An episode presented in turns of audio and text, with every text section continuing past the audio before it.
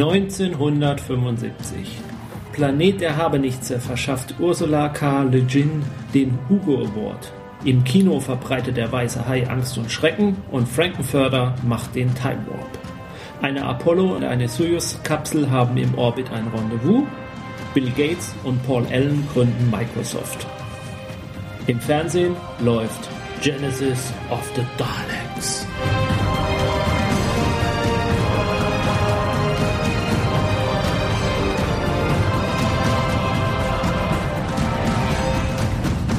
Hallo und herzlich willkommen zu unserer vierten Episode um die verschiedenen Inkarnationen des Doktors. Für die ersten drei Doktoren gibt es so eigentlich überall griffige Titel oder wie man es nennen soll. Beim vierten hört das langsam auf. Da müssen wir uns jetzt ein bisschen selber was ausdenken. Beim vierten würde ich mal sagen, man könnte ihn die Eccentric nennen oder zu Deutsch der Exzentrische, was sowohl für den Schauspieler als auch die Figur des Doktors zutrifft. Den Schalenmann. Äh, den, Schalmann. Den, den Mann mit dem Schal, ja. He's the man, the man with the longest coat. Ist Charles Cole? Nee. Nee. Scarf, oder? Scarf. Mein Name ist Jens. Und ich bin Sandra. 1975, da habe ich ja Geburtstag.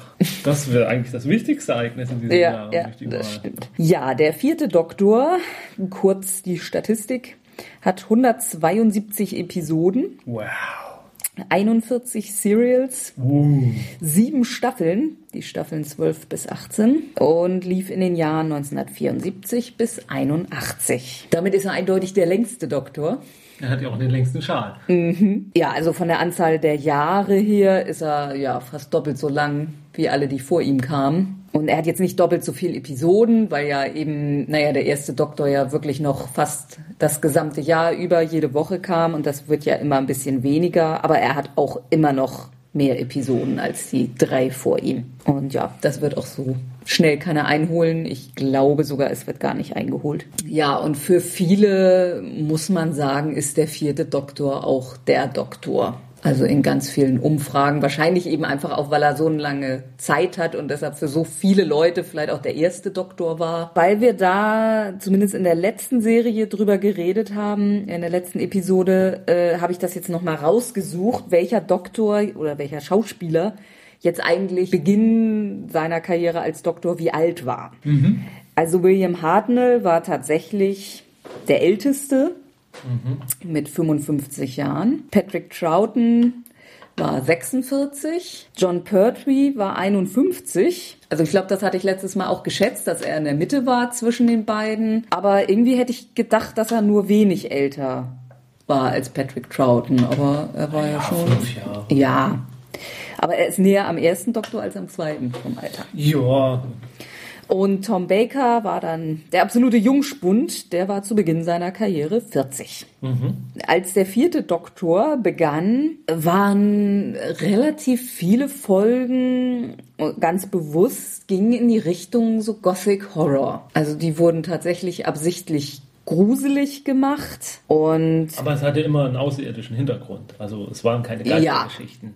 Ja, es, es, ja, Vom ja. Stil her waren es Ja. Geistergeschichten, Mhm, aber äh, nein, also es ist im Stil von Geistergeschichten produziert, aber Ja, immer noch ja. mit Außerirdischen. Und da hagelte es dann wohl auch sehr massive Proteste von Jugendschützern, die also auch wirklich wohl dazu führten, dass das Ganze eine neue Richtung nehmen musste. 77 kam dann Graham Williams als neuer Produzent. 1980 kam dann John Nathan Turner, über den man sehr, sehr viel reden kann, aber ich denke mal, das verschieben wir auf die nächsten Doktoren. Weil ich meine, das kann man ja schon mal etwas spoilern. John Nathan Turner wird nie wieder gehen oder erst wenn Doctor Who im Ganzen geht. Ja.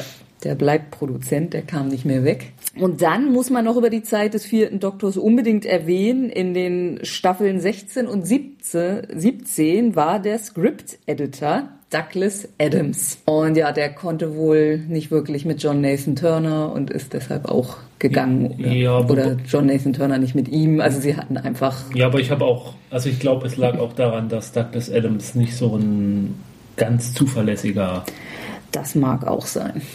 war. Also so, der sich so richtig gut an Zeitpläne halten konnte und so.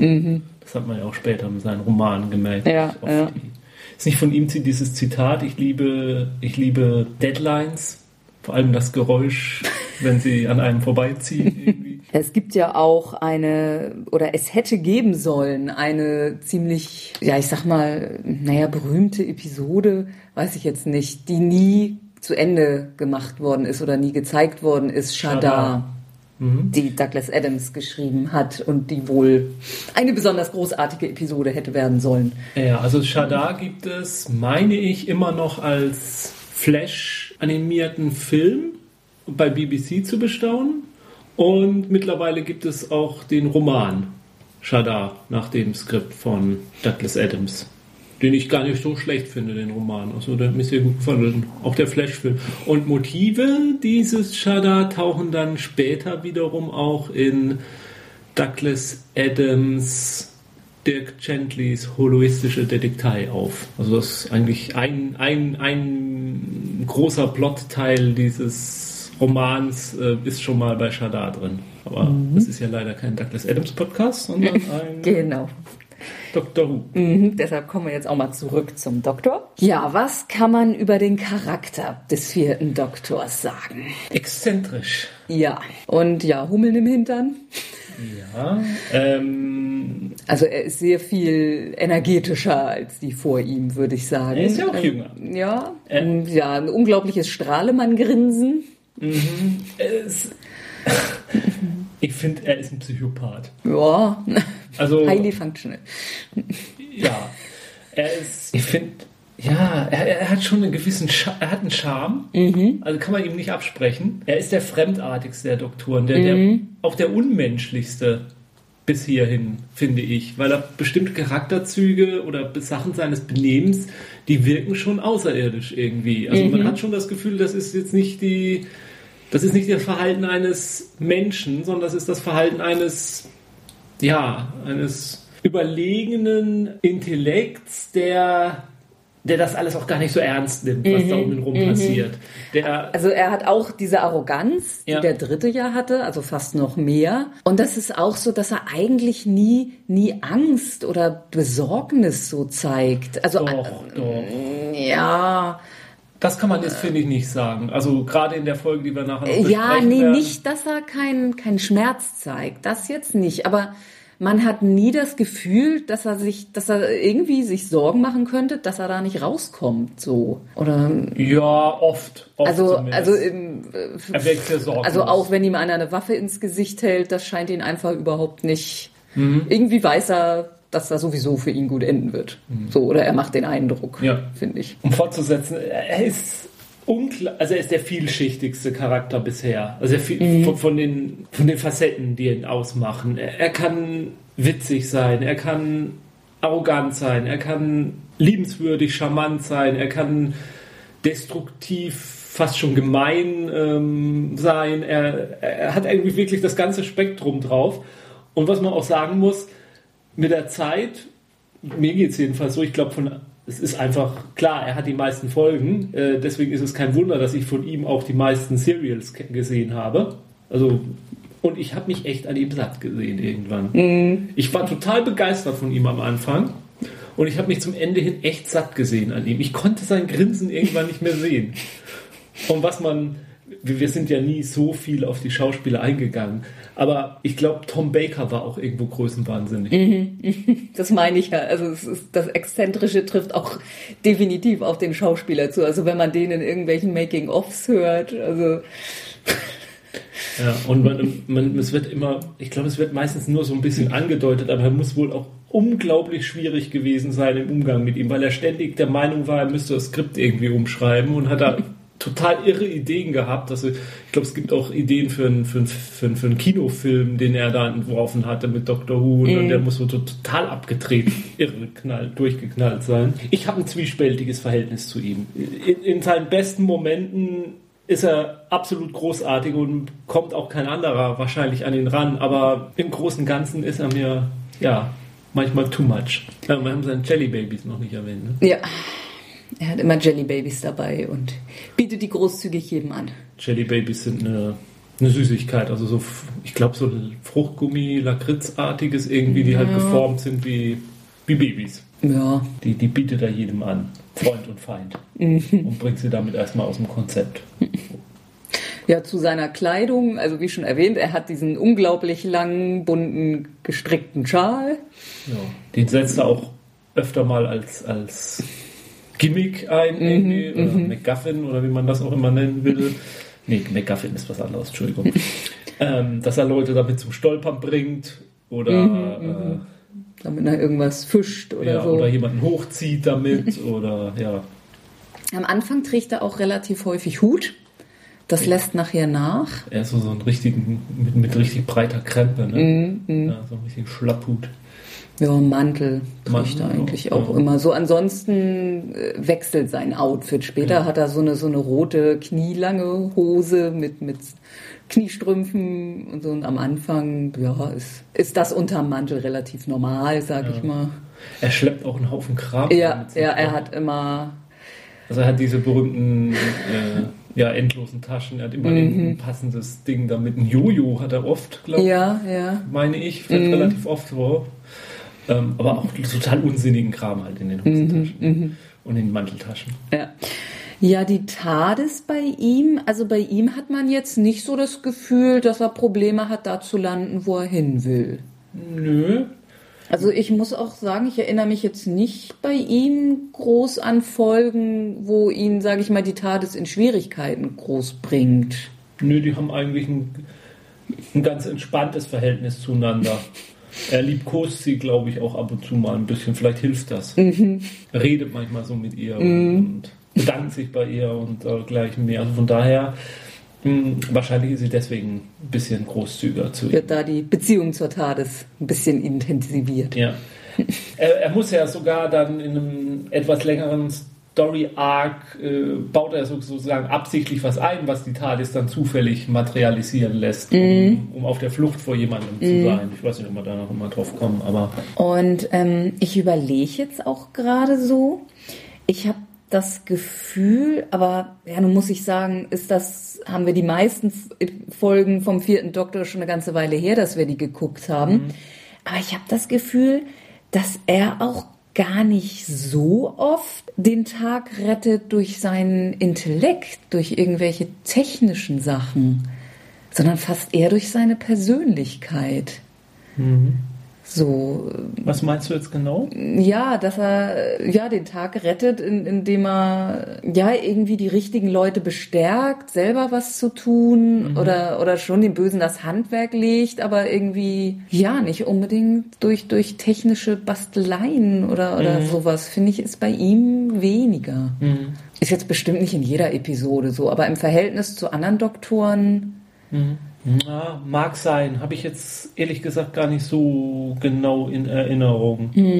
Also gerade in seiner ersten Folge Robot, da ist es ja dann doch so, dass er da irgendwas baut, was dann dazu führt, dass dieser Roboter da sich wieder verkleinert. Das ist so das Erste, was mir jetzt einfällt, wo es ein bisschen anders ist. naja, da steckt noch so viel vom Dritten in ihm. Ja, wahrscheinlich. Aber es stimmt schon, er ist, er ist schon oft auch sehr liebenswürdig, also auch Menschen gegenüber, die, auf die sie treffen oder so. Dass er die ähm, ja, ähm, mit, ja, mit Charme eigentlich überhäuft und, und damit aus dem Konzept bringt auch. zum Sonic Screwdriver. Der wird bei ihm so die ersten drei Staffeln relativ wenig benutzt, außer in Robot, also in den ersten. Also nach den ersten drei Staffeln wird's wieder mehr. Also Romana, eine Time Lady, auf die wir ja gleich noch kommen, die baut sich dann auch einen eigenen. Und gegen Ende, also ich glaube so mit John Nathan Turner, wird das dann wieder sehr radikal reduziert. Also so, ja, was ist es denn dann? Vierte, fünfte Staffel würde ich sagen, ist der Sonic Screwdriver relativ präsent. Also jetzt in dem Serial Genesis of the Daleks kann ich mich jetzt, nö. Gut, da muss er ja auch am Anfang all seinen Kram abgeben, aber Ich kann mich nicht mehr erinnern, dass da ein Screwdriver ich glaube, er war dabei. Aber ja. Gut, wollen wir dann zu den Companions kommen? Klar. Ja, der erste Companion des vierten Doktors, den haben wir ja auch schon in der Episode um den dritten Doktor erwähnt. Den Companion der Companions, Sarah Jane Smith. Und die ist am Anfang beim vierten Doktor oder mit dem vierten Doktor auch nicht allein, sondern dabei ist noch Harry Sullivan, ein Militärarzt oder ich glaube Marine. sogar. Also von Unit. Ja, ja, ja. Äh, Und ich glaube, der, der geht aber auch, sage ich mal, zufällig mit. Also ich glaube. nee, also oder? ich glaube, der Brigadier hat ihn abgeordnet, um auf den Doktor Mhm. aufzupassen, nachdem der reinkarniert hat und erstmal, ja, seine Reinkarnation läuft nicht so, so super glatt. Mhm. Ähm, ähm, also äh, der dritte fällt, glaube ich, aus, aus der TARDIS heraus Mhm. und dann reinkarniert er in die vierte und dann ist er da erstmal eine ganze Weile bewusstlos. Ja, und dann, dann dreht er erstmal ein bisschen ab und, und zieht Mhm. sich komisch Kostüme an und haut erstmal ab und, und da passt halt dieser, Ja, rennt dann, glaube ich, hinterher in Ja, die TARDIS. So, ja. Oder sind sie am Anfang nicht mal richtig mit der TARDIS zum Teil unterwegs? Er hat ja dann auch so, ähm, so Zeit-Transmats-Geschichten und sowas. Ne? Und Zeitringe, mit denen er manchmal durch die Zeit reist auch. ja, Harry Sullivan ist die sechs Serials ungefähr dabei, also noch so in die zweite Staffel des vierten Doktors mit rein. Ja, und danach kommt dann eigentlich auch kein Mann mehr. Also wahrscheinlich, weil jetzt einfach der Doktor so jung ist, dass er alleine für die Action sorgen kann und ja, keinen Mann mehr braucht neben sich. Ja, Sarah Jane. Aber beim dritten war ja auch schon kein Mann mehr, so in der Sinn. Ja, naja, da waren die Unit-Leute halt Ja. immer da. Also, ja, wir haben in der letzten Episode gesagt, wir reden hier über Sarah Jane mehr. Ich meine, ich glaube, so die, die Eckdaten hatte ich letztes Mal schon, dass sie ja auch ein Spin-off gekriegt hat und ja auch in Juhu! New Who dabei war. Ja, was können wir über Sarah Jane noch sagen? Eine investigative Journalistin, manchmal sehr selbstständig und mit sehr viel Eigeninitiative, außer wenn es der Plot dann mal wieder braucht, dass sie bloß rumkreischt. Ja, ja. Also das schwankt so ein bisschen immer hin und her. Also ich habe heute gerade noch mal gelesen, dass sie manchmal auch so ein, so ein bisschen wie sein Watson wirkt. Also so durch ihre investigativen Sachen oder ja. Ja, und auch, dass sie so die der erste Companion ist, der mit dem Doktor wirklich eine Art Freundschaft entwickelt. Sonst war es halt immer eher so dieses Vater- oder Großvater-Verhältnis und dass es da das erste Mal wirklich eine, eine Freundschaft ist. Auch sowas wie, wie beste Freunde, sag ich mal. Das war halt mit ihr neu. Also es- ist auch irgendwie die Abschiedsszene, die sie dann hat, die wirkt auch ein bisschen, ein klein bisschen emotionaler, als das manchmal bei anderen gelaufen ist. Ja, wir haben nicht alle Er gesehen so, Er setzt, sie, er setzt sie dann halt irgendwo ab, aber man merkt schon, dass ihm das halt auch äh, zu schaffen macht, dass sie jetzt geht und so. Und bei anderen, ja, wobei, also das ist ja auch, meistens geht ja ein Companion, weil er gehen will. Und das ist ja bei ihr anders. Also da auch eine sehr, sehr berühmte Episode, sag ich mal, äh, The Deadly Assassin, wo er nach Gallifrey gerufen wird, also auf seinen Heimatplaneten und eben einfach denkt, da kann er sie jetzt nicht mit hinnehmen. Und sie deshalb, ja, quasi nach Hause bringt, auch ohne ihr da viel zu, zu sagen. Das ist so ja auch ein relativ grausam da dran, weil sie halt ja überhaupt nicht begreift und wieso und ja, er sie da quasi aussetzt, Ja. verschwindet, ja. The Deadly Assassin halt auch dafür berühmt, dass sie quasi ähm, eine Virtual Reality Episode ist. Also in Mhm. Ja, der der über- Doktor in die Computerwelt einsteigt Ja. und dagegen Über andere Episoden können wir ja am Ende kämpft. Ja. mal reden. Okay. Ja, und deshalb war, war Sarah Jane, glaube ich, da jetzt schon eine sehr, sehr prominente Figur. Ich weiß nicht, vielleicht ungefähr auf einer Ebene mit Romana auch, weil die ja nun auch relativ lange dabei ist. Aber ja, also gerade eben damit, wie lange sie dabei war und auch immer wieder in Specials aufgetaucht ist und eben ja auch im, im New Who ist sie doch so der Inbegriff der Companions, also eine der berühmtesten und wichtigsten. Wer kommt danach? Ja, nach Sarah Jane kommt Lila. Ja. Was soll man dazu sagen? Lila ist eine, nennen wir es mal, Primitive aus einem Warrior Tribe mit nicht so viel an. Fellbikini. Ja, genau. Und ja, wird schon als hochintelligent dargestellt, aber natürlich völlig ungebildet. Also wirklich, naja, sagen wir mal Steinzeitniveau fast. Oder Ja, zieht dann auch mal gern ihr Messer. ist, ist also tatsächlich eine, eine Kämpferin, sage ich mal, die auch vom Doktor oft gebremst wird, weil sie, ist naja, erst zustechen, dann fragen. Das ist eine Wildkatze. Die muss gezähmt werden. Ja, also. Es ist nicht so schlimm, wie es jetzt klingt. Die, Nee, die also hat schon ihre Berechtigung. Ja. hat, ja, genau. Also das, das Und es ist eben auch ganz schön, mal eine Frau zu haben, die auch wirklich eigentlich fast nie Angst zeigt, ja. sondern schon immer es, es ist offensiv ist. Es ist halt deswegen auch zu ertragen, weil halt so überhaupt keine sexuelle Spannung zwischen ihr und dem Doktor mm, existiert. Mm. Deswegen sie ist halt nur Eye Candy für, für, für den Zuschauer. Aber ja, wie gesagt, heut, für heutige Verhältnisse sowieso eigentlich schon fast harmlos und klar für damalige Verhältnisse dann gemacht, damit der Papa auch was zu gucken hat, wenn man Dr. Who guckt.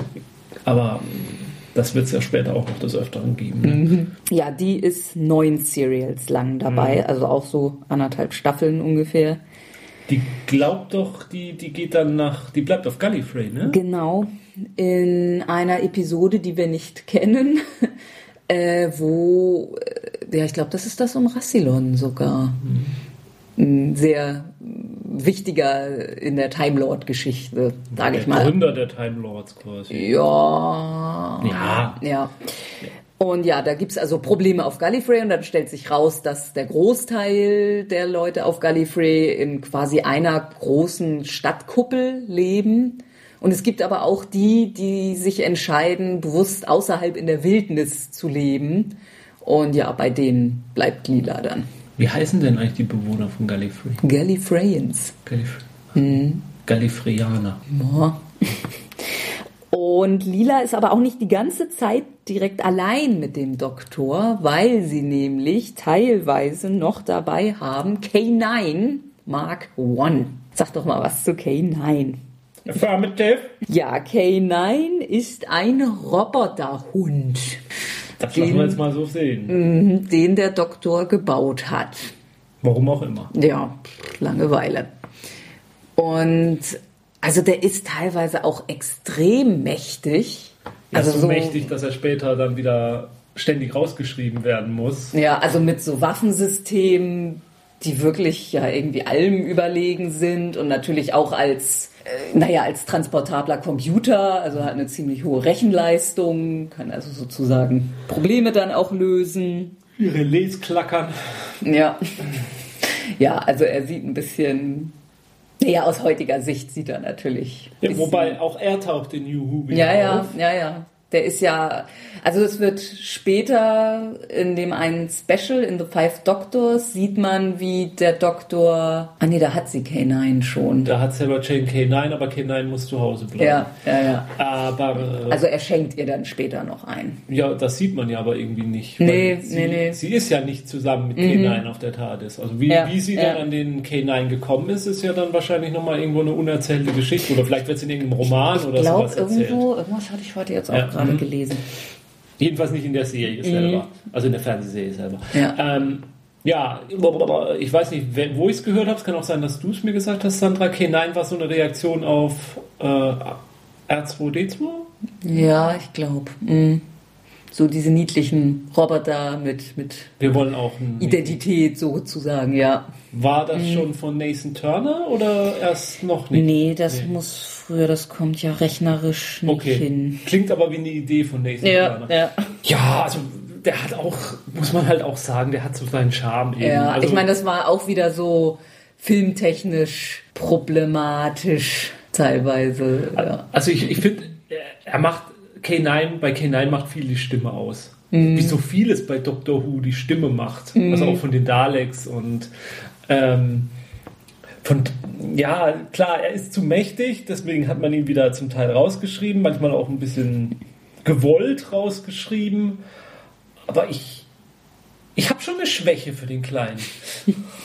ist er ein Companion? Ja, der ja? steht tatsächlich immer okay. überall. Also er ist viel Serials mit Lila noch mhm. zusammen und dann kommt K9 Mark II und der ist dann relativ lange Zeit mit Romana. Dann kommen wir jetzt zu Romana. Mhm. Mhm. Ja, äh, Romana wird ihm mehr oder weniger aufgedrückt von den Time Lords. Also da kommt äh, der, das ist auch die Douglas Adams Zeit, mm, eine Staffel, ja, die fast eine komplette Handlung erzählt. Da kriegt er von dem White Guardian den Auftrag, sechs Teile des Key to Time zusammenzusammeln, damit der Black Guardian sie nicht kriegt. Mhm. Ist wieder ein etwas merkwürdiger Plan. Eigentlich sind die gut versteckt, aber naja. Der ja, der White Guardian und der Black Guardian, was die jetzt so genau sind, ein bisschen über, übermächtige Wesen halt. Ja, ja. So, so. Zu denen kommen wir beim fünften Doktor wohl auch nochmal. Ja, das stimmt, genau. Und ähm, ja, aber es ist so ein bisschen gottähnlich. Ja, also ja. so ein bisschen der Kampf zwischen Gut und Böse. Mm, Licht und, und Schatten. Ja. Äh, die ganze Geschichte ist halt mehr so eine. Man darf sich da jetzt auch nicht zu viel drunter vorstellen. Das ist so ein so eine übergeordnete Handlungsebene, die mehrere einzelne Series mm. halt aneinander hängt, aber jedes ja, Serial für sich ist völlig ist völlig eigenständig. Genau. Es ist nur so, dass an jedem Ende ein so ein Teilchen gefunden wird genau. und das verbindet die Episoden. Und ja. die Teile, die sind halt immer, die sind auch relativ unterschiedlich. So. Ja. ja. Und ja, am Anfang dieser sechs Serials kriegt er dann eben quasi Romana aufgedrückt, die ihn unterstützen soll dabei. Und Romana ist eine Time Lady, frisch von der, von der Time Lord Uni. Mit Bestnoten. Ja, natürlich. Sehr viel besser als die, die der Doktor hatte, mhm. was auch dann, was sie auch gerne betont. Ja, ja. Ähm, und sie ist auch, ja, wie, wie er mit der TARDIS umgeht und ob er überhaupt schon mal das Handbuch gelesen hat und das ist ja schrecklich und ja. Also sie ist am Anfang halt sehr sehr korrekt und, und steif, sage ich mal, in ihrem Auftreten, wird aber mit der Zeit dann durch ihn etwas aufgelockert. Obwohl sie ihm eigentlich ja äh, intellektuell überlegen sein müsste, rutscht sie dann doch auch wieder relativ oft in die typische ja, ja. Companion-Haltung ähm, des mhm. äh, was, was Stichwortgebers für den Doktor einfach, ja. was ich schade finde, weil es eine Verschwendung für den Charakter ist. Mhm. Deshalb wird ja die Schauspielerin von Romana dann auch nach dieser einen Staffel gehen, mhm. weil eben, naja, sich Romana nicht in die Richtung entwickelt, die ihr mal versprochen wurde oder die sie sich erhofft hatte. Nun ist ja Romana aber zum Glück eine Time Lady und deshalb kann die Figur eben auch bleiben, wenn die Schauspielerin geht. Und ja, wird übernommen von Lala Ward. Ich weiß nicht, ob man zu ihr noch ein paar ja, Takte können wir ganz kurz will. machen. ähm, also erstmal ist diese Reinkarnation sehr seltsam, mhm. weil sie mehrere Aussehen quasi ausprobiert, ja. durchgeht, was ja, ja, so gar nicht in dieses mhm. äh, äh, eigentliche Reinkarnieren da reinpasst. Also, also so wie der Doktor gern nach einer Regeneration aus seinem Kostümraum kommt mit mhm. verschiedenen Klamotten, kommt sie da immer wieder raus und hat einen anderen Körper. Ja. Und sucht sich dann den Körper von von jemandem aus, der in einem Serial davor quasi mhm. äh, eine Prinzessin gespielt, äh, ja. eine Prinzessin also, war auf nur irgendeinem Planeten. Jetzt wissen wir auch, wie die Schauspielerin dazugekommen ist. Ja. Und ja, Lala Ward ähm, ist dann mit Tom Baker auch verheiratet. Mhm. Ist deutlich jünger als er. Ja, ist halt, ist wohl nicht so die einfachste Ehe. Die mhm. fetzen sich ordentlich, was wohl dann auch zu Problemen dann vor der Kamera führt bei Dreharbeiten. Mhm. Und ähm, ja, heute ist Lala Ward auch mit jemandem Berühmten noch verheiratet, mhm. nämlich dem ähm, Biologen Richard Dawkins. Mhm.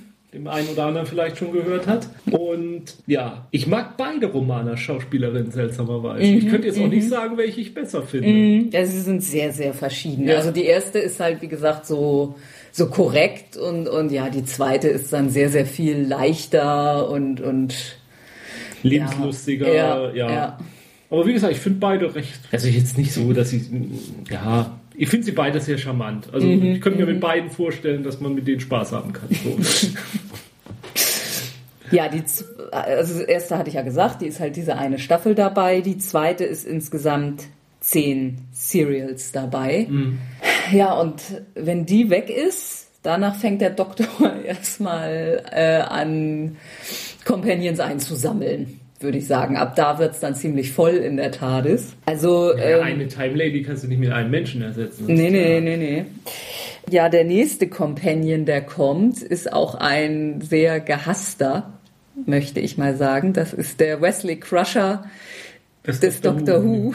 Ähm, und zwar ja, also in, in dem Serial, wo Romana geht, die bleibt im E-Space. Und aus dem E-Space bringt Doctor Who dann Edric mit einem, naja, wirklich noch richtig jungen Teenager, also fast noch ein Kind, muss man sagen, mhm. der ja wie schon so viele vor ihm, ein Genie ist und ja, ich sag mal, auch, auch ständig dem Doktor reinredet oder anzweifelt, was der Doktor Ein sagt. Klugscheißer. Ja, also wie gesagt, der Wesley Crusher. Ja, also wenn ich das richtig sehe, war, war das auch ein, ein Fan der Serie, der, der irgendwie auch den einen Fanclub oder so geführt hat und, und sich da so ein bisschen, ich weiß nicht, reingebettelt hat oder so. Ist irgendwie ganz, ganz merkwürdig. Wie Michelle Trachtenberger bei Buffy. Ja, also Edric ist dann, ja, kommt ziemlich zum Schluss beim vierten Ist ja Doktor. dann mit dem fünften auch noch unterwegs. Ja, ja, genau. Also in der, in der letzten Staffel des vierten Doktors geht Romana, so nach zwei Serials. Und ja, ab da wird dann eingesammelt. Also der Doktor ist, ja, ich glaube, drei, drei äh, Serials mit Edric allein. Was auch immer die sich dabei gedacht haben. Und dann kommt eine Folge, wo auch der Master wieder auftaucht. The Horns of Neiman, glaube ich, ist das, oder?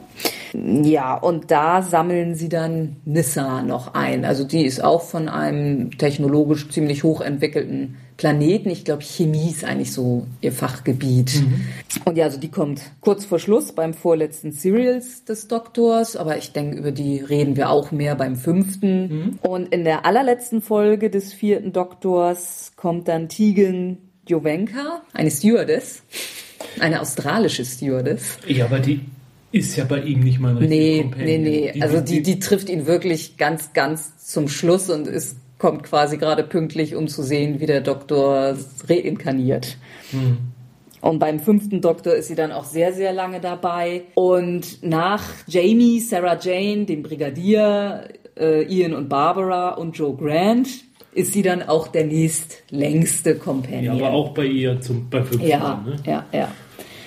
Ja, aber wie gesagt, beim Abgang des vierten Doktors ist es voll auf der TARDIS. Mhm. Und da müssen sie sich beim fünften erstmal bemühen, wieder ein bisschen abzuarbeiten. Was dann auch radikal getan. Ja, aber Ja. dazu mehr.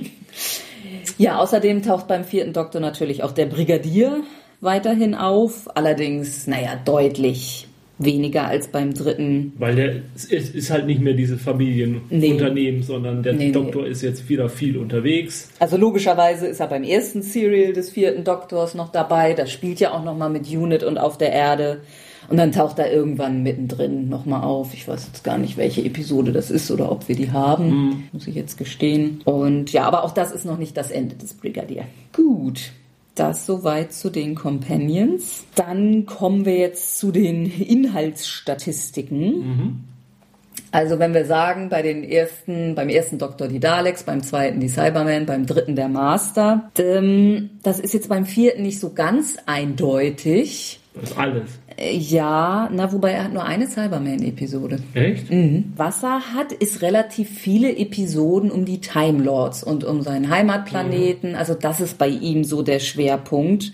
Es sind auch drei Episoden mit dem Master, aber eben auch, ja, viele andere, Rassilon und, und Morbius und ja, einfach sehr viel. Also es wird auch, bei ihm wird sehr äh, die, der Gallifrey-Mythos dann auch ausgearbeitet. Mhm. Ist der ja auch bei mit den, Romana noch. Ja, der aber auch bei den anderen ja noch relativ kurz kam. Mhm. Also Genau, das wird bei ihm. wir sehen jetzt erstmal auf Gallifrey, da, da wird auch etabliert diese barocke Mode, die die da offensichtlich auf diesem Planeten tragen, die man ja auch, die dann auch später noch ein bisschen New Who auch beeinflusst, wenn man da ein bisschen was von Gallifrey sieht, von den Time Lords. Ja, also das wird hier etabliert. Ja, ja. Das sind insgesamt, glaube ich, so sieben Episoden. Serials. Ähm, und auch wenn er insgesamt nicht so viele Dalek-Folgen hat, wird hier doch, gerade auch in, der, in dem Serial, das wir gleich noch genauer besprechen, der Erschaffer und naja, er wäre gern der, der Chef der Daleks, aber das klappt nicht so richtig. Spoiler. Ja. Davros. Ja, auf den gehen wir ja gleich noch genug ein, aber der taucht da das erste Mal auf und das würde ich sagen, ist der zweite Schwerpunkt beim vierten Doktor, obwohl Davros auch später noch immer wieder kommt. Ja, ansonsten ist da nicht mehr viel an, an bekannten oder wiederkehrenden Gegnern. Es gibt noch zwei Episoden mit den Centaurans. Ja gut, der, der, der Black Guardian und der White Guardian Ja, okay. spielen ja später nochmal dann beim fünften eine Rolle. Ja. Dann aber, glaube ich, auch nicht mehr. Nee, ich glaube auch. Ja, und das war's im Prinzip. Also. Ja, gut, sein Anfang ist natürlich auch diese Horrorgeschichten, klar. Mm, ja, ja. Einzelne Sachen. Und er ist halt sehr mobil und er mm ist auf vielen Planeten unterwegs und das sind halt auch verschiedene unterschiedliche Sachen. Ja, also keine Ortons, keine Ice Warriors, keine Silurians. Ja. Ja, da sehr viel mehr noch Monster of the Week. Mhm. Ich meine, gab es ja immer, aber. Gut, aber es ist ja auch der Wechsel vom dritten zum vierten Doktor ist ja auch ein Wechsel, der nochmal ein heftiger Wechsel bei den Produzenten und bei den Skripteditor und ähm, dadurch verändert sich ja auch viel. Also das Erbe vom dritten zum vierten, da ist ja auch ein großer Schnitt, was die, was hinter der Kamera abläuft. Mm, und deswegen mm werden halt viele Sachen auch wieder rausgeworfen. Ich glaube, die erste Staffel des vierten Doktors ist noch so, dass die Skripte noch von den Vorgängern mhm. bestellt waren. Mhm. Aber dann fängt es ja an, sich in eine ganz andere Richtung zu entwickeln. Und ähm, da ist dann auch am Anfang Robert Holmes, den wir, glaube ich, auch schon mal erwähnt haben, meiner Meinung nach der beste äh, Autor der Old Who-Reihe. Ähm, naja, nach Douglas Adams, ja, oder mit Douglas Adams, ist es schwierig zu sagen. Ähm, der trägt prägt das dann eben halt auch und macht aus Doctor Who noch mehr eine Science-Fiction-Serie, als die vorherigen es gemacht haben. Mhm. Weil eben mehr Science-Fiction-Elemente, hat man so das Gefühl, auch auftauchen. Naja. Gut, also auch hier kaum noch historische Abenteuer. Fünf Stück, so, die man so nennen könnte. Eins im 15. Jahrhundert in Italien. Und der Rest ist dann eigentlich alles schon viktorianisch. Mhm. Ägypten, aber auch eben London oder anderswo in England. Also ist jetzt schon wieder, ob man das noch wirklich so als historische mhm. Abenteuer. Ja, dann so grob elf Serials, die rund um die Erde spielen in der Jetztzeit oder der Zukunft. Ja, und ich sag mal so 25 Serials, die einfach irgendwo im Weltall spielen. Ja, also, der, ja, ja, also die, ja, ja, ja, also deutlich mehr als die Hälfte. Gut, da wollten sie sich vielleicht auch gerade vom, vom dritten abgrenzen, wo sie es so lange nicht konnten. Ja, das denke ich, ist eindeutig. Hm. Dann würden Jens und ich uns jetzt mal nach nebenan gehen, uns vor dem Fernseher sitzen mhm. und Genesis of the Daleks schauen, ein sechsteiliges Serial. Mhm, sind so, wenn ich richtig gerechnet habe, die Episoden 392 bis 97. Es ist das 78. Serial in der zwölften Staffel. Also es zählt noch zu seiner ersten Staffel, glaube ich. Auch wenn es 75 ist. Mhm. Ja, also ja, ich könnte noch sagen, der Autor dieser Episode ist Terry Nation der Erschaffer der Daleks, der ja auch schon die erste Dalek-Episode beim ersten Doktor geschrieben hat. Wir erinnern uns. Mhm. Das erste Skript, was er abgegeben hat, da hatten dann wohl auch die Produzenten gesagt, das ist ja soweit ganz schön, aber das hast du uns schon zweimal verkauft. Mach doch mal was Neues. Und dann hat er was Neues gemacht. Ja. Okay, also bis gleich. Man kann eine Gasmaske tragen und trotzdem modebewusst sein derbe Szenen in Zeitlupe. Ich sehe, womit die Jugendschützer ein Problem gehabt haben können. Time Lords im Nebel. Sarah Cheney muss friesen jetzt. Also der dritte hat einfach einen Sonic Screwdriver genommen und hat ihm den Scher. Da steht einer, da steht einer. Und Sarah Jane? Oh, niemals die Gruppe drin. Alarm, Alarm, Alarm. Ja, ja, jetzt entspann dich mal. Da fällt doch bestimmt gleich wieder einer runter. Doch, der hätte sich ja inzwischen mal wenigstens Sorgen um sie machen können. So, zurück von Skaro, der Heimatplanet der Daleks. Ja, Genesis of the Daleks fängt mal ein bisschen anders an als die Serials, die wir bisher vorgestellt haben. Und zwar insofern, dass der Doktor nicht, nicht zufällig oder einfach so aus, aus Urlaubsgründen oder so irgendwo auftaucht, sondern ein Time Lord dirigiert ihn, also zwingt ihn an einen Ort, holt ihn aus der TARDIS raus und gibt ihm einen Auftrag, nämlich, du, die Daleks nerven ja ganz schön, geh jetzt mal äh, auf deren Heimatplaneten, bevor die Daleks erschaffen wurden. Und ja, entweder du schaffst es, die Daleks irgendwie schwächer oder besser, also zu Guten zu machen, oder ja, vernichte sie oder ja, verhindere, dass sie jemals entstehen können. Und ja, das ist keine Bitte. sondern sie, er setzt ihn auch noch gleich auf Skaro ab. Und ja, er gibt ihm was, womit er dann auf die TARDIS zurückkommen kann. Ein Armband, wenn er fertig ist hier mit seinem Auftrag. Ja, der Beginn erinnert so tatsächlich so ein bisschen auch an so an diesen diese, diese, diesen Bergmann-Film da mit, mit Nebel und der der Time Lord taucht dann da auf und sieht aus wie der Tod irgendwie es ist sehr stilistisch gemacht, auch mit, mit Szenen aus dem Krieg dann, die dann so in Zeitlupe gezeigt mhm. werden. Also da merkt man auch schon, also da, das ist auch so eine Sache, wo man denkt, okay, da kann ich das verstehen mit den Jugendschützern, weil wirklich, ja, Kriegsszenen, gut, es fließt kein Blut, mhm. aber ja, Explosionen und Leute werden erschossen. Mhm. Aber ja, ich weiß nicht, irgendwie ist das ja auch eine Zeit, wo, wo die meisten Leute das schon gar nicht mehr, das ist schon lange keine Kindersendung mehr. Das haben nur so viele immer noch nicht begriffen. Mhm. Ja, aber es ist schon heftig, die Handlung. Also es ist ein Planet im Krieg, zwei Kriegsparteien, die Karl... Die Karletz. Karletz, genau. Und die... Äh, Dals, glaube ich. Karletz und Dals. Und im Prinzip kennen wir die ja schon mhm. aus dem ersten aus der ersten Episode über den ersten Doktor.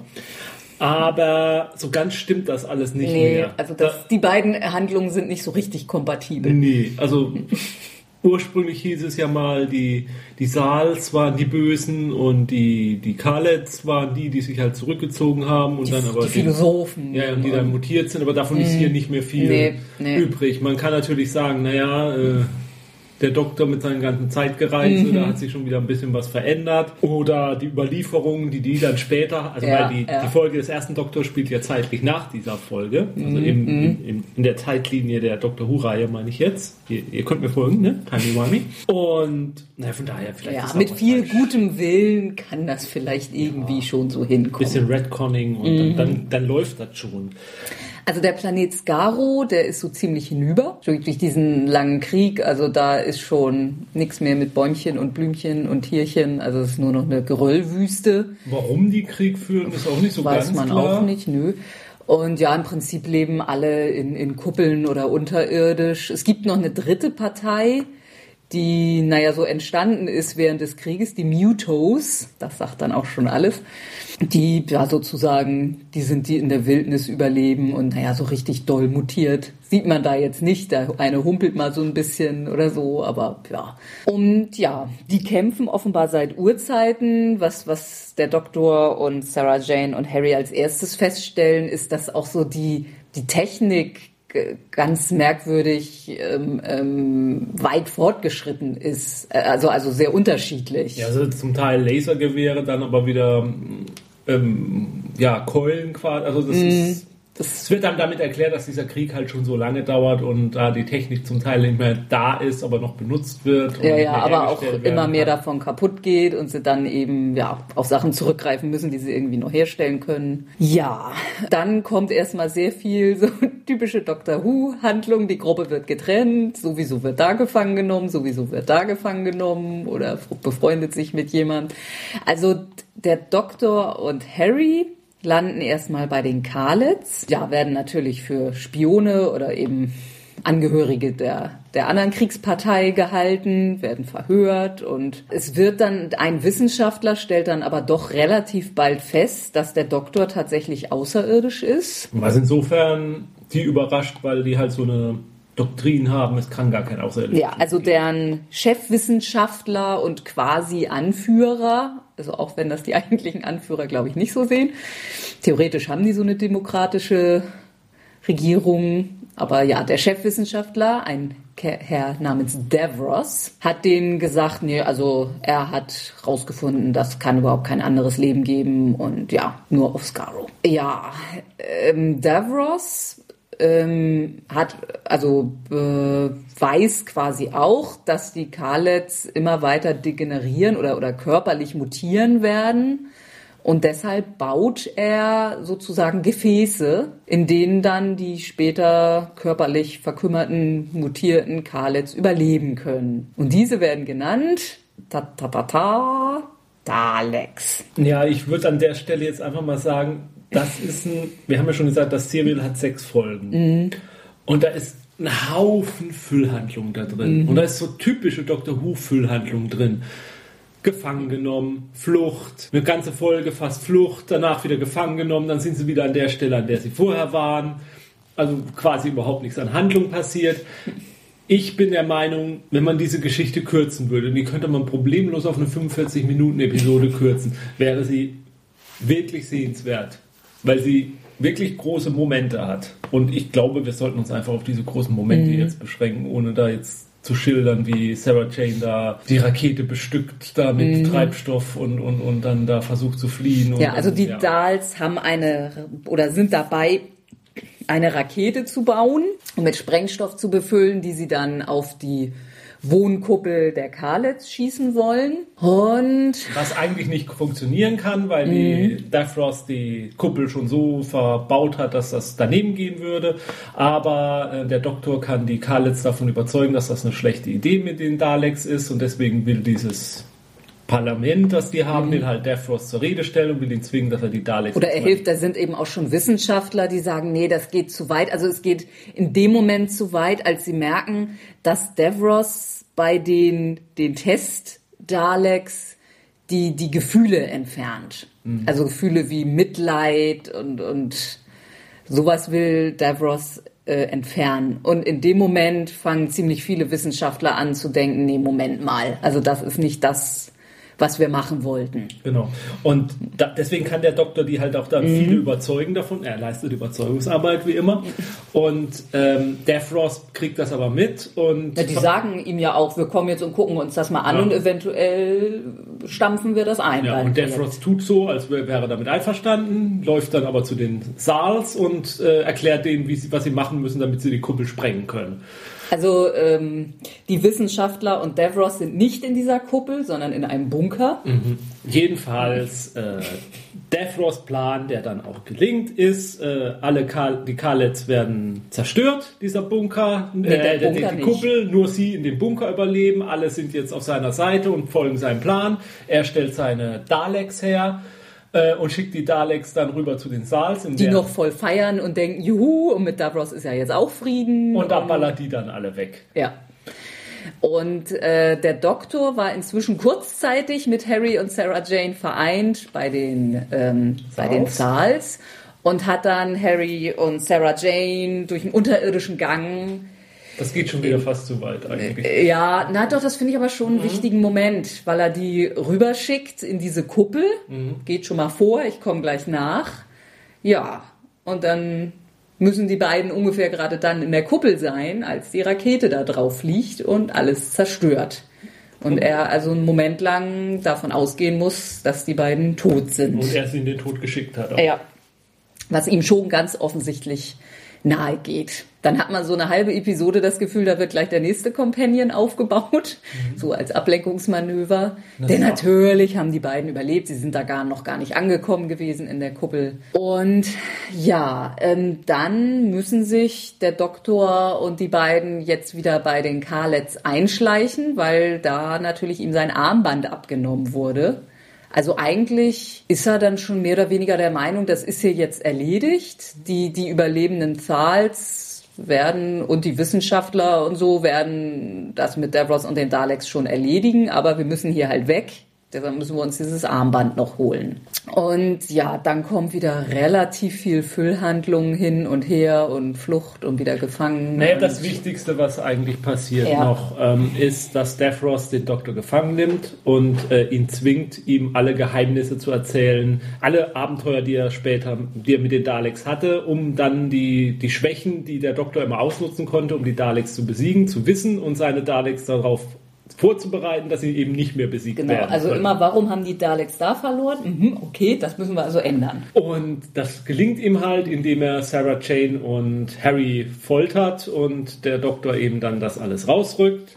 Es ist dann auch so, dass dem Doktor es eben wieder gelingt, dieses Tonband, das da aufgenommen wurde von seinen Aussagen, dann wieder ähm, zu vernichten und das dann halt diese Schlimme zu verhindern.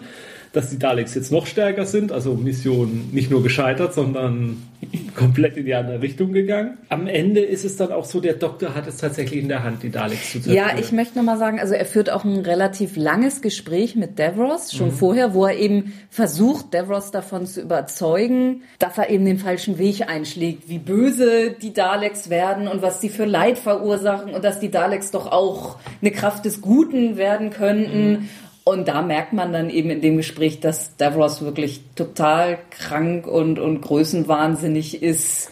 Das ist so, so ein, ja, glaube ich, ein relativ wichtiges Gespräch so, äh, oder, oder, ja, wo der Doktor ihn, ihn, ihn so fragt, wenn du ein Virus züchten könntest, der sämtliches Leben im Universum vernichten würde, mhm. würdest du das tun? Mhm. Und Davros so drüber nachdenkt und zu dem Ergebnis kommt, ja, diese Macht wenn er diese Macht, wie Gott fühlen. Ja, wenn er diese Macht hätte, er würde das tun. Und in dem Moment sieht der Doktor, okay, also die Möglichkeit, die Daleks zu was Gutem zu machen, ist vorbei. Jetzt geht nur noch vernichten. Und dann hält der Doktor quasi wieder so einen fast schon Shakespeare-artigen Monolog, ähm, wenn er dann so zwei Drähte in der Hand hält die er eigentlich nur noch aneinander halten muss und damit werden die Daleks zerstört. Also die ganze bisherige Forschung und, und ja. Züchtung würden zerstört. Und dann stellt er sich hin und sagt, habe ich denn überhaupt das Recht, das zu tun? Ein ganzes Volk eben auszulöschen und vielleicht besteht ja irgendwann doch die Möglichkeit, dass die Daleks doch noch gut werden und Potenzial naja, und, haben und, und außerdem das, was die Daleks anrichten, das führt ja auch dazu, dass viele Völker sich verbünden und aus diesen Bedrohungen kommt ja auch etwas, entsteht ja auch was Gutes. Ja, ähm, also es wird halt ganz eindeutig, äh, der Doktor ist auf einem Morallevel, wo er sagt, ähm, der Zweck heiligt nicht die Mittel. Und wenn das Mittel ähm, die Zerstörung Auslöschung einer ganzen Spezies ist, dann, dann, dann, dann, dann, dann macht er das nicht. Und ist Schluss. Es ist so dieses, es geht schon ein bisschen so in dieses äh, Dilemma von Bat warum tötet Batman den Joker nicht irgendwann. Mhm, so. Mhm. Ähm, er will halt besser sein. Ja, genau. Er will besser sein als die Daleks. Genau, also er, wär, er sagt sich selber, wenn ich das jetzt tue, bin ich nicht besser als die Daleks. Ja, das ist eine. Da, da versucht Sarah Jane ihm auch vom Gegenteil zu ja. überzeugen. Du mach es doch und natürlich ist das die richtige Entscheidung. Und es ist also ganz gefühlt, wenn ich an seiner Stelle in dem Moment wäre, ich glaube, ich würde die Drähte aneinander halten. Aber du bist auch nicht der Doktor. Nein, ich bin nicht der Doktor. Das ist es eben. Ich bin nur ein kleiner dummer Affe, der aus irgendeinem Grund den aufrechten Gang gelernt hat. Ähm, ja, schwierig. Ja, wobei nachher kommt er dann ja doch noch zu der Überzeugung, dass das jetzt doch tun muss mhm. und, und kein anderer Weg dran vorbeiführt. Wobei er sich da ein bisschen oder das Schicksal, die Drehbuchschreiber ihn ein mhm. bisschen geschickt aus der Affäre ziehen. Er will die Drähte aneinander halten, wird dann aber in dem Moment davon von noch ein paar herumrollenden Daleks äh, gestört und dann fallen diese Drähte zu Boden und ein Dalek rollt drüber und bringt sie aneinander. Mhm. Und also es explodiert dann sozusagen der Dalek-Nachwuchs. Mhm. Also die ganzen gezüchteten also das Ergebnis ist dann, dass die Daleks eingeschlossen sind in diesem Ja, Bunker. das machen aber die, die überlebenden Thals. Ja. Also ja, mit, mit dieser Pseudo-Companion, die die anführt und eben dafür sorgt, dass das gesprengt wird und naja, die Daleks da jetzt zumindest so tausend Jahre drinstecken also und sich die das brauchen, alles verzögert. Ja, genau. Also sie brauchen eine Weile da rauszukommen, deswegen wird sich die ganze Bedrohung der Daleks verstören. Deswegen hat er ein bisschen die Zeitlinie jetzt geändert.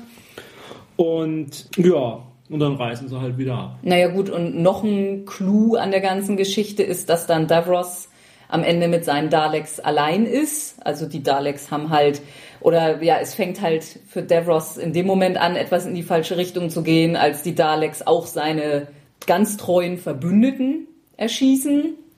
Und ja, im Prinzip dann schließlich auch ihn, wobei man das nicht richtig sieht. Man hört halt, wie die Dalek-Waffe abgeschossen mhm. wird und er um Gnade bittet und die Daleks noch so sagen, Gnade, was ist das, kennen wir nicht. Mhm. Quasi seine eigene Entscheidung, ihnen keine Gefühle zu geben, ja, genau. beißt ihn jetzt ja, in ja. den Hintern. Ja, was eine wichtige Sache, die man mit Dev, wir haben jetzt Davros noch gar nicht beschrieben. Ja. Davros sitzt in einer Art Rollstuhl. Der den Unterteil eines Daleks. Ja, also da sieht man, er hat die Daleks nach seinem eigenen Rollstuhl erbaut. Ja, sozusagen. Und ja, er, er hat nur einen Arm.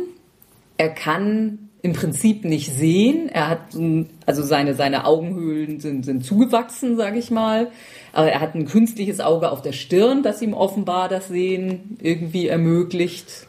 Also sieht, er sieht eigentlich aus wie der größte Mutant in der ganzen. Ja, ja. Also er ist, er ist, da ist nicht viel Menschenähnliches dran. Sag ich mal, noch grob so die Gesichtszüge und halt ein Arm und ja. Was man auch sieht, sind halt verschiedene Stufen der Entwicklung der Daleks, also dieses Mhm. Zellgebildes, was da irgendwie in den Daleks noch schlummert, äh, taucht ab und zu mal auf. Und ja. Ja, und ansonsten diese ganze Welt, also in diesem Bunker, das wirkt schon oft sehr Nazi. Ja, also diese Uniform und ne, sie machen quasi den Hitlergruß. Ja. Also Und auch dieser, da gibt es einen Charakter namens Snyder, das ist so Mhm. der große Assi von, von, von Davros und der Geheim- oder Sicherheitschef. ja, mit so einer Drahtbrille da auf und also der wirkt schon wieder der, der, der klassische ähm, Nazi-Bösewicht, Ja, wie man ihn ja. so aus Filmen kennt. Und ja, aber das ist gar, es ist gar nicht so schlecht. Also es ist nicht wirklich plump gemacht. Es ist schon. Nee. Ja. Und ich glaube, also auf der DVD-Buchse, Buchse, auf der DVD-Box, die wir haben, steht Doctor Who Number One Story Ever. Würde ich deswegen nicht sagen, weil sie zu lang ist, weil sie viel zu viel Längen hat. Wenn man sie zusammenrafft, dann könnte ich mir vorstellen, ja, die hat schon was. Die, die hat sehr viele philosophische Elemente. Ähm, Davros ist auch ein würdiger Gegenspieler gegenüber dem Doktor, weil er halt seine Pläne auch immer wieder durchkreuzt und, und das halt auch so ein Hin und Her ist. Der Doktor macht einen Zug, Davros macht einen Zug. Das, das funktioniert schon sehr gut.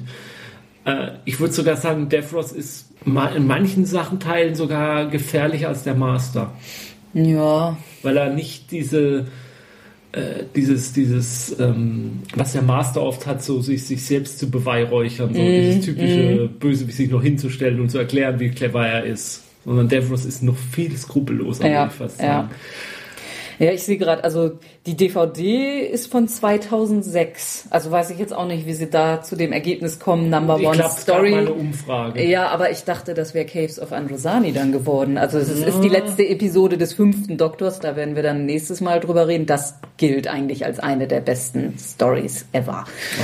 Und ja, aber also Vielleicht hat Genesis... sich auch einer verklebt. Ja, ja. Äh, Also Genesis of the Daleks ist, wie gesagt, jetzt vom, vom Filmerischen und so jetzt nicht unbedingt die absolute Offenbarung, aber diese Handlung, dieses moralische Dilemma und, und dieses Zeigen, wie moralisch überlegen der Doktor doch ist und versucht zu sein und ja auch dieser Versuch der Time Lords, das so zu ändern und ja, Ähm, es gibt, meine ich, auch die Aussage von Russell T. Davis, meine ich, der sagt, Genesis of the Daleks ist quasi der Beginn des Time Wars. Dass da in der Episode die Daleks das erste Mal überhaupt auf die Time Lords aufmerksam werden. Sie haben zwar den ersten, nee, nee, das ist ja auch später, aber da wissen sie ja sozusagen auch nicht, dass der erste Doktor überhaupt ein Time Lord ist. Das weiß er ja selber nicht. Nee, naja. Und ja, dass also deshalb die Daleks dann erst so wirklich auf die Time Lords losgehen, weil die Time Lords versucht haben, sie noch in Kindheitstragen Ja. um die Ecke zu bringen. ja, was natürlich jetzt bei der Episode, wenn man sie guckt, keine Rolle spielt, aber irgendwie so im Gesamtwerk von Doctor Who schon ganz interessant ist. Ne? Ja, ja. Dass quasi die, die, die Time Lords schuld sind am Time War mit den Daleks. Gut, ich meine, jetzt kann man das, ja, das ist jetzt eben dieser interessante Zeitreise. Aspekt. Ich meine, man sieht ja schon, dass schon in der Geburtsstunde die Daleks eben ruchlos und, und, und alles andere umbringen wollen. Also so gesehen Ja, klar, wären sie auch ohne das irgendwann auf die Time Lords gestoßen und Ja, okay, aber es ist ja vielleicht auch so dieser Aspekt zum Beispiel, ja, schwer vergleichbar mit den Amerikanern, die dann die, die, die, die Atombombe einsetzen. Äh, und damit, äh, man kann ja nicht sagen, dass sie ab- bis zu dem Zeitpunkt waren sie ja nicht die Bösen in diesem Krieg, sie waren ja nicht mal unbedingt die Aggressoren, aber äh, das ist ja dann nochmal eine ganz andere Stufe der Eskalation, Ja, dann, was ja. damit dann ausgelöst wurde, der Kalte Krieg damit ausgelöst wurde und hier halt der Time War damit ausgelöst wurde und der den ganzen Konflikt nochmal an eine, eine ganz andere Stufe bringt. Ne? Mhm. Aber vielleicht ist das auch ein bisschen zu viel äh, Vergleiche gezogen mit der Realität. Es ist und bleibt Doctor Who ne? und es soll Spaß machen. Und den Spaß kann man schon mit der Folge haben. Aber wie du schon sagtest, also für Kinder ist das nichts mehr. Nee, nee. Gut. Wollen wir noch ein paar andere Episoden des Gerne. vierten? Ja, also was wir auf jeden Fall schon erwähnt, erwähnt haben, The Deadly Assassin, wo er eben ja zurückgerufen wird. Soll er da ermitteln oder was ist der Hintergrund? Da gibt es einen Anschlag auf den Präsidenten, glaube ich. Und ja, Ja, aber auf jeden Fall ist er dann nach kurzer Zeit der Hauptverdächtige. Irgendwie und dann fängt er aber an zu ermitteln und ja, dann ist es in Wahrheit nachher der Master und wie gesagt, er ist in so einer Art Cyberspace. Ja. Dann, also das ist da mal eine relativ moderne Idee in der Episode. also welche Folge ich unbedingt noch erwähnen will, weil sie auch mit zu meinen absoluten Lieblings-Doctor Who-Folgen gehört, ist City of Death. Und City of Death Die erste mit Romana 2. ist, die spielt in Paris und die ist auch in Paris gedreht. Sehr viele Außenaufnahmen in Paris.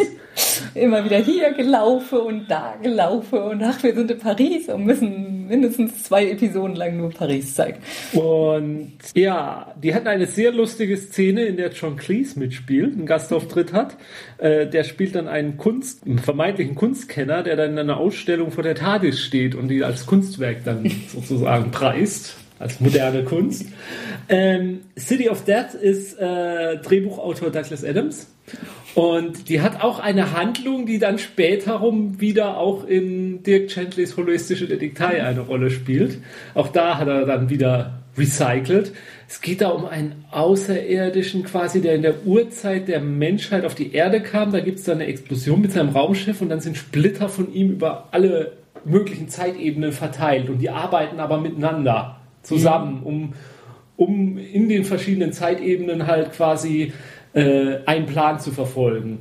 Es ist auch wieder schwer zu erklären, aber äh, doch eine sehr, weil die, weil die Frage aufkam, inwieweit spielen denn Zeitreisen und so überhaupt bei Dr. Who eine Rolle. Ja, vor allem ist da dann auch noch, das habe ich jetzt eben gerade gelesen, dass äh, diese Explosion des Raumschiffes im Prinzip die, die Entstehung des Lebens überhaupt erst ermöglicht hat.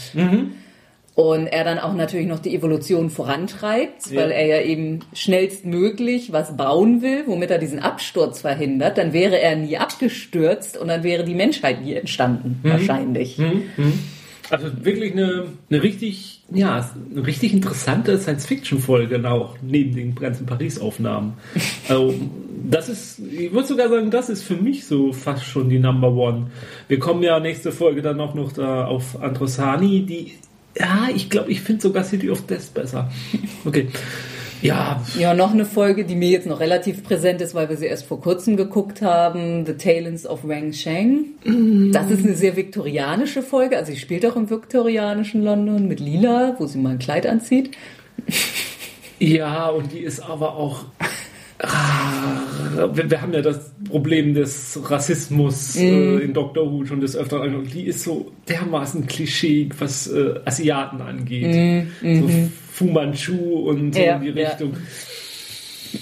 Das hat schon so ein gewisse, aus heutiger Sicht, hat man manchmal mit ein paar Sachen da schon echt Probleme. Ja, aber es ist auch so ein bisschen Zeitreise ja drin, weil da der Gegenspieler aus der Zukunft der Erde eigentlich kommt und ja auch wieder so ein genialer Wissenschaftler war, der sozusagen die erste, die ersten Schritte der Zeitreise erfunden hat für die Menschheit und dann aber in der Vergangenheit da gestrandet ist und jetzt auch sehr entstellt ist irgendwie. Und ja, der Doktor aber eben auch meint, ja, die Richtung, die er eingeschlagen hat, das ist genau die falsche Richtung, die ganz große Gefahren birgt mit der Zeitreise und so und ja, ihn deshalb auch daran hindern muss.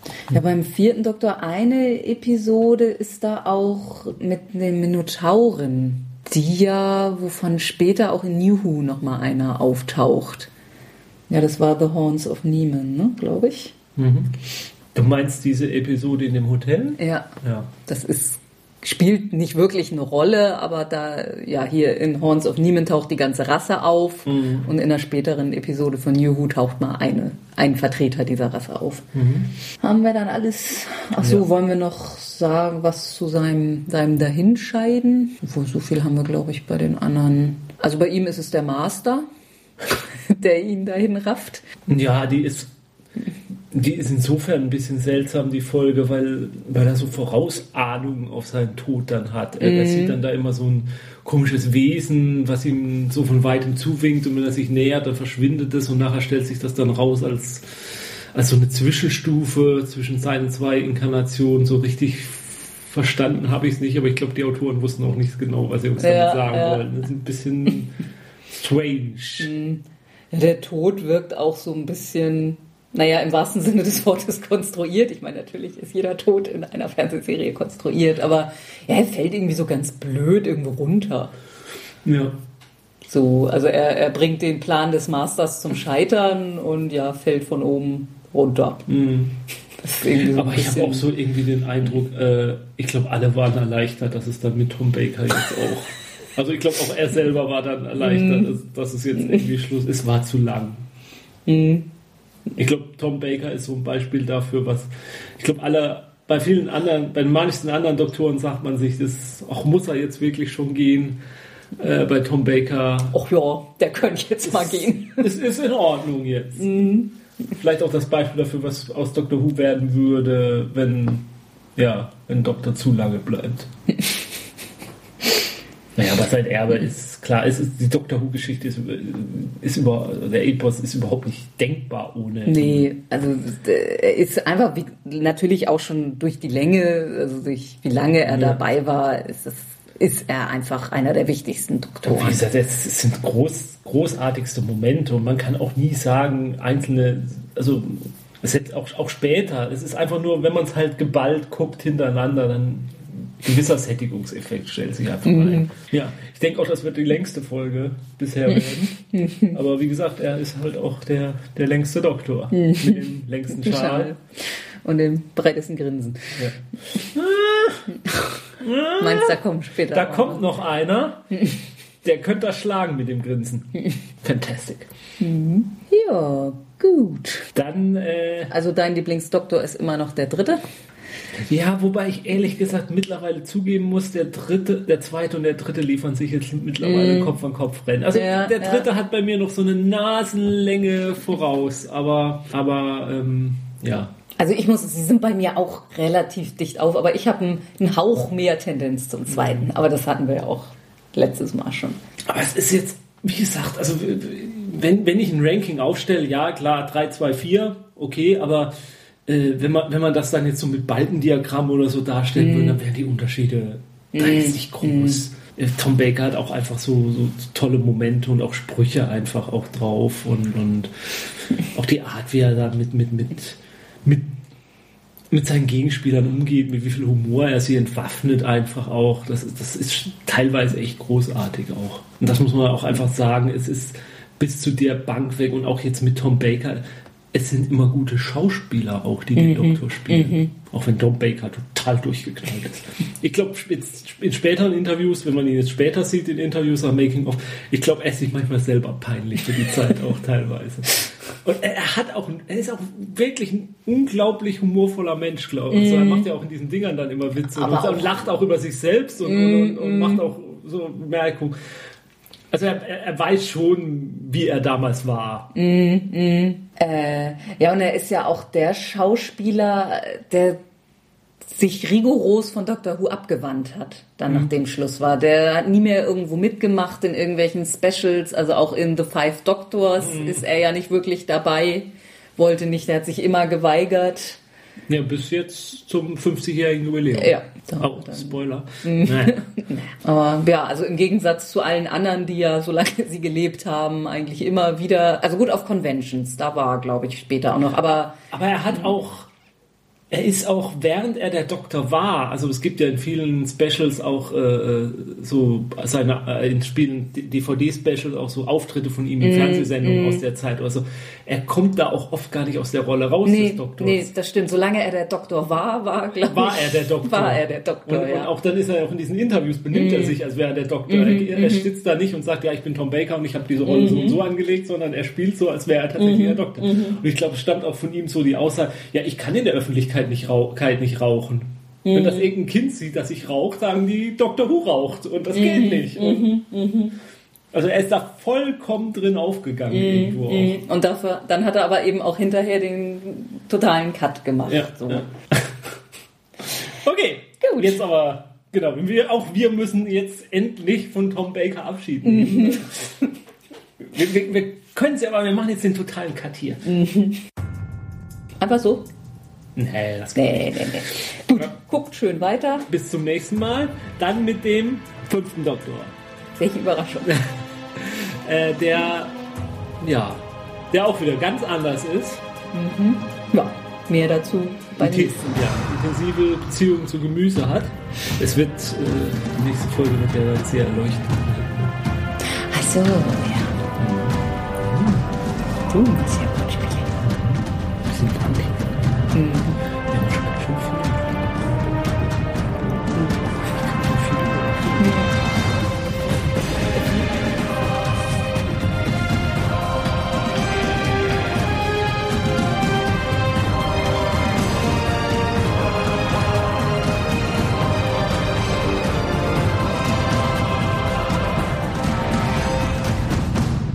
Dieser Podcast ist Mitglied bei Analogspieler.de, der Portalseite für alle Podcasts rund ums gute alte Spielen.